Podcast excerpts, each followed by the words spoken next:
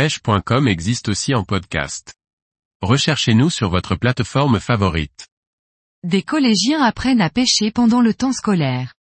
Par Benjamin Le Provost. Sans être un cas unique en France, les sections pêche dans un établissement scolaire sont suffisamment rares pour qu'on s'y intéresse un peu. Ainsi, nous avons rencontré Thierry Sandrier qui est à l'origine d'une section sportive pêche ouverte en septembre 2022 dans le centre Bretagne. T. Sandrier. Bonjour Benjamin, ça me fait aussi extrêmement plaisir, car il s'agit d'un projet qui me tient beaucoup à cœur et dans lequel je m'investis beaucoup. T. Sandrier. Il s'agit donc d'une section sportive ayant pour intitulé, Pêche et Nature. De la même manière que les autres sections sportives plus traditionnelles, elle concerne les quatre niveaux du collège, donc de la sixième à la troisième à raison de trois heures par semaine. Elle est composée de 20 élèves, 5 par niveau de classe. Les objectifs de la section sont évidemment l'apprentissage de différentes techniques de pêche aux appâts et aux leurres sur le plan technique et stratégique. S'il est évident que réaliser quelques captures au cours des sorties est important pour les enfants, L'essentiel est surtout qu'ils soient capables d'identifier les facteurs de présence et d'activité des poissons et de maîtriser les bases nécessaires pour être autonomes et réinvestir leurs compétences et connaissances en dehors de l'école. Mais les objectifs ne sont pas seulement halieutiques, et l'ambition est non seulement de, re, connecter les élèves au milieu naturel, d'en comprendre le fonctionnement et les enjeux et d'appréhender la pêche comme une activité support pour développer des compétences interdisciplinaires.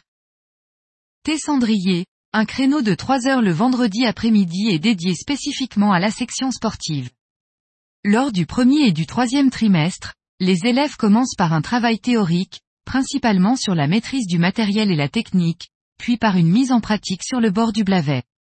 Ils sont répartis en deux groupes. Les plus jeunes pêchent à la grande canne avec Marcel Leboul, le bénévole de l'AAPMA de Pontivy et les plus grands découvrent la pêche au leurre avec moi. Le second trimestre est axé sur des travaux théoriques et interdisciplinaires. Tessandrier, à la suite du confinement, les activités physiques possibles en aient été considérablement réduites. Nous avons fait beaucoup de marches le long du Blavet et je me suis rendu compte que le milieu aquatique intéressait de nombreux élèves. Ils scrutaient l'eau et me parlaient de pêche. Nous avions la possibilité de créer une section sportive à ce moment-là, la situation géographique du collège et la présence d'une APMA locale dynamique constituaient alors une conjoncture idéale pour lancer le projet. J'ai soumis l'idée à ma chef d'établissement et l'équipe pédagogique qui ont tous immédiatement donné un avis favorable. Tessandrier. Oui bien sûr. En dehors de la pratique de la pêche, les élèves en fonction de leur niveau de classe participent à des activités interdisciplinaires variées. Tout d'abord, tous les vendredis, un membre de la section doit rédiger un bilan de la journée pour le site du collège. Mais il y a aussi des activités plus ponctuelles, notamment pendant le second trimestre. Les quatrièmes et troisièmes assemblent leur canne à pêche pendant que les plus jeunes réalisent un carnet du pêcheur en anglais.